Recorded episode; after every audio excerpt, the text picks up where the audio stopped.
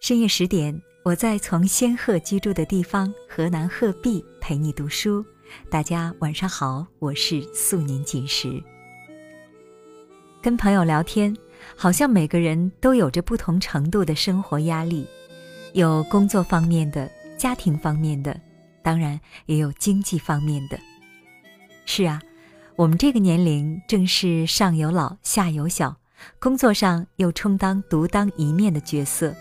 似乎所有人、所有事都指望着你，而你呢，除了砥砺前行，大概也无路可退。下面这篇文章，所有人都指望着你，而你却没有一个可以依赖的人，一定会引起你的共鸣。作者是刘主任。几个月前，我曾在网上看到这样一个帖子，令我感慨良多。一个三十三岁的男人突然失业了，他不知道如何向家里人交代，所以每天早晨依然八点不到，准时穿着西装，拎着公文包出门。他不知道去哪里，就从地铁的起点站坐到终点站，这样循环往复几个来回。好不容易熬到中午，再去便利店买份盒饭，坐在步行街的长椅上匆匆吃完。下午带着简历四处找工作，等到用人单位都下班了，再去书店逛逛，挨到七点以后才能回家。现在就业形势如此严峻，他也没有过高的学历、强硬的专业技能或者强大的背景人脉。在短时间内找到一份理想的工作，谈何容易？可是，面对身后指望他赚钱养家的妻儿，他实在是没有勇气说一句：“我失业了。”前几天，我的闺蜜桃子，一个单身妈妈，在刚带生病的儿子迈出医院的深夜，发表了这样一篇文章，令我潸然泪下。三十年初，即将奔四，婚姻失败，事业起步，孩子尚小，前路未明。那些曾经的梦想，不肯放手的事业，都将为了你的日子里必须有我而变得越来越不重要。我曾是一个叛逆的女儿，所以我的爹娘都叫我儿子。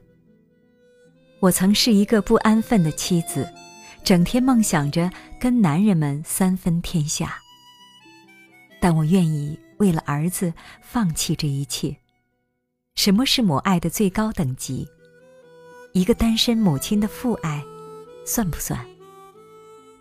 我一直努力做好母亲的角色，直到那个人离开，为娘变成伪娘，我才意识到，所谓母爱不过就是一场原地变性。但是儿子，我愿意为你。一路走来，我深知他的不容易。一个人操持一个家，既要拼搏事业，又要养家带娃。为了给儿子更好的教育和资源，他从知名互联网公司辞职后，自立门户，开始创业。作为一个年轻的需要照顾孩子的女 CEO，她的创业之路走得举步维艰。上次我们都去北京出差，匆匆碰了一面。她说她想要在儿子上小学前把公司做上正轨，然后搬到北京去。那里有最好的行业资源，更重要的是有更好的教育环境。我要给我儿子最好的教育和生活，这就是我奋斗的全部意义。认识桃子这些年，我看着他一点点苍老了许多，特别是离婚以后。但是那一刻，他的眼里迸发出了我从未见过的光芒。前几天，十几年的老同学突然吞吞吐吐地说：“你可不可以借我一万块？”我发了工资就还你。这个月开销实在太大了，我已经还不起房贷了。我二话没说，给他转了过去。我们十九岁左右，整天没心没肺一块泡吧的场景还历历在目。不过七年光景，大家就变成了需要为房贷车贷奔波劳碌的成年人。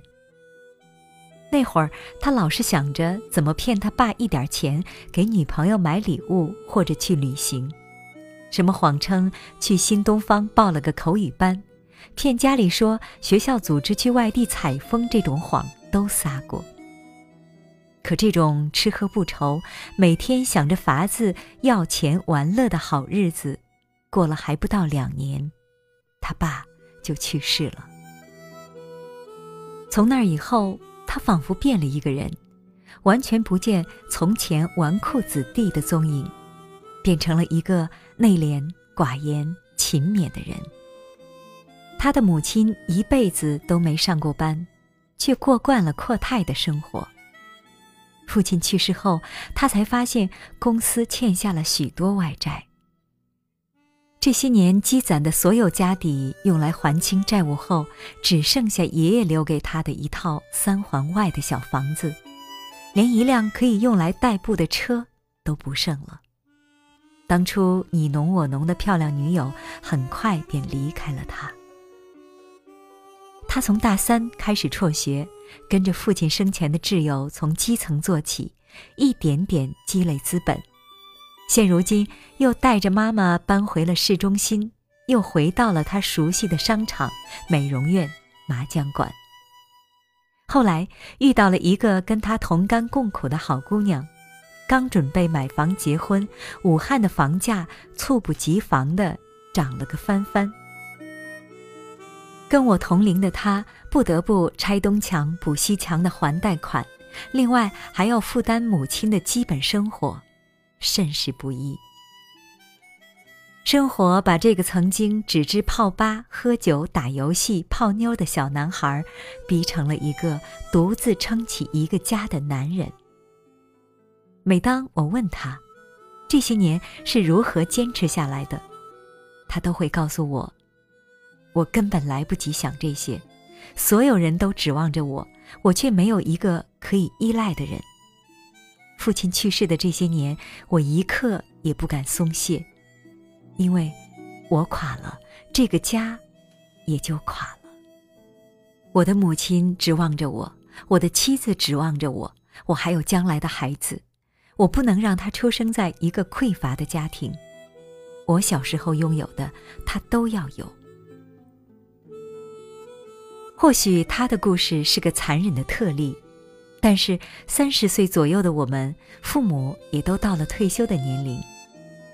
他们的收入和资源会越来越少，家庭的开销会越来越大，所有的重担不可避免地落到了我们身上。曾经我觉得，什么买房、买车、还贷款、交保险费、物业费。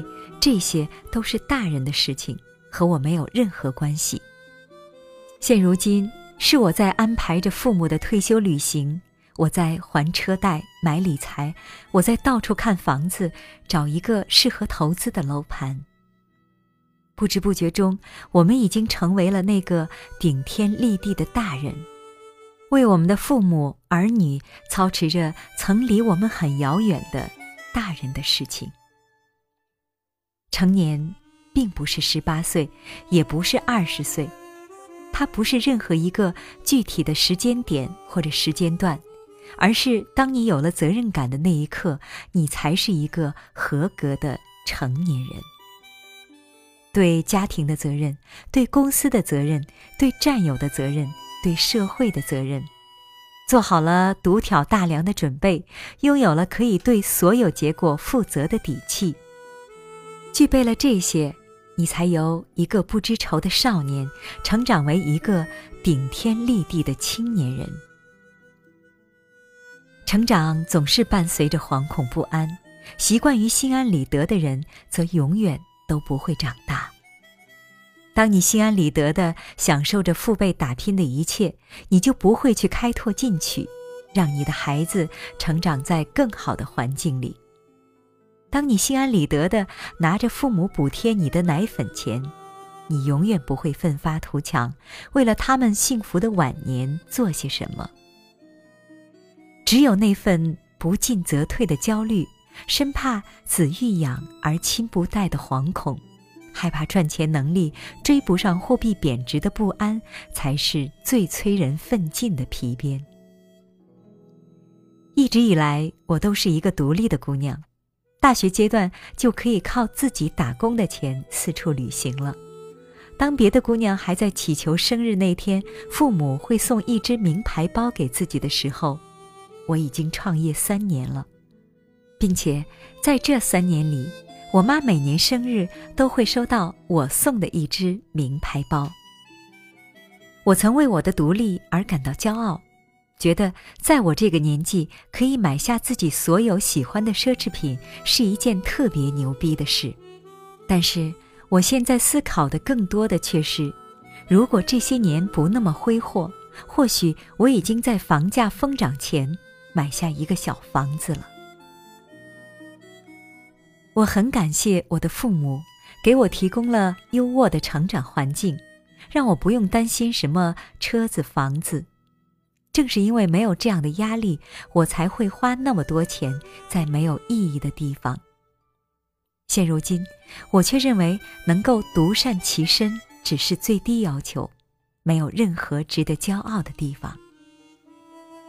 可以让你的父母在有生之年，生活品质、居住环境得到一个跨级级的飞跃，才是一个合格的子女应有的追求。不求兼济天下，至少是独善其身吧。你是一个家庭的中流砥柱，你要考虑的已经不再是买一只香奈儿还是爱马仕的问题。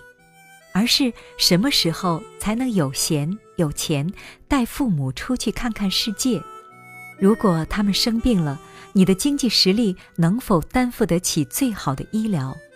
五年内买个临湖豪宅给他们养老的话，你每年要存多少钱？我承认，这些问题常常逼得我彻夜难眠。父母一天天老去，你还剩多少时间？去成功。将来结婚生子，你又拿什么给孩子最好的教育和生活？每每想到这些，我就深刻意识到他说的那些话：所有人都在指望着你，你却没有一个可以依赖的人。这种危机感，不是那个隐瞒事业的男人，不是桃子，不是我同学或者我所特有的。而是我们这个时代的青年人所共同面对的集体危机。这种危机感往往使你变得沉默和焦虑，但同样使你变得坚强和果敢。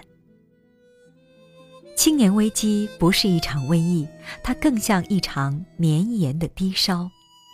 暂时的头痛和乏力会让你感到无助与痛苦。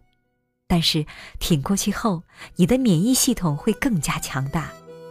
毕竟，混吃等死、碌碌无为的人，永远都不会有危机感。青年危机是这个时代最优秀青年人共有的焦虑。惊涛骇浪，从未想过缴械投降；伤疤是亲手佩戴的骄傲勋章。愿我们终能战胜焦虑。迎难而上。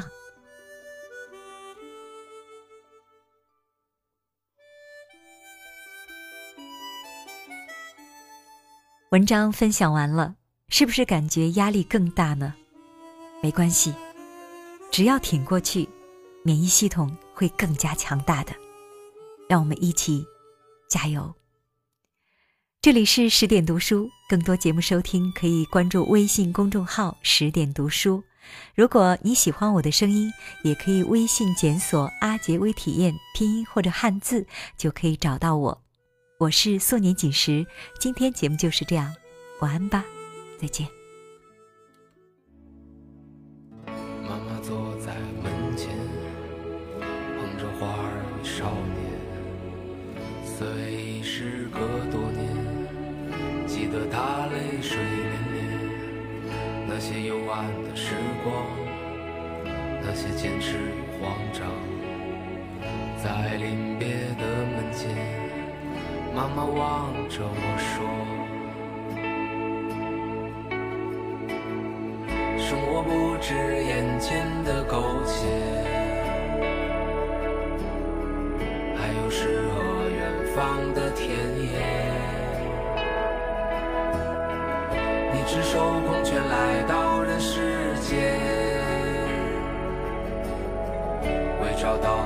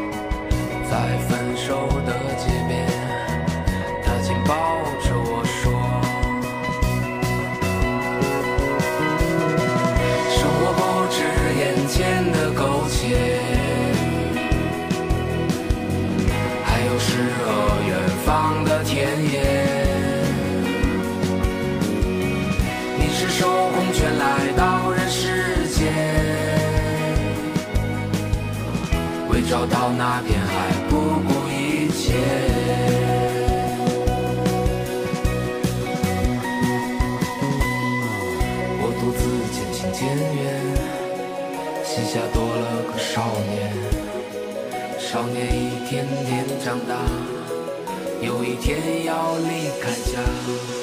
看他背影的成长，看他坚持与回望。我知道有一天，我会笑着对他说。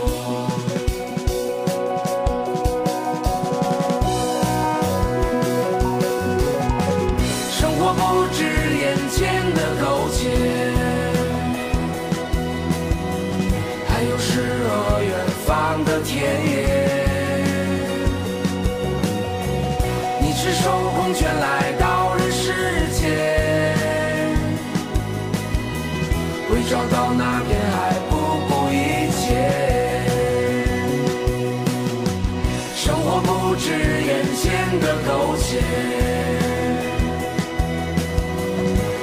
诗和远方的田野。你赤手空拳来到人世间，为找到那片海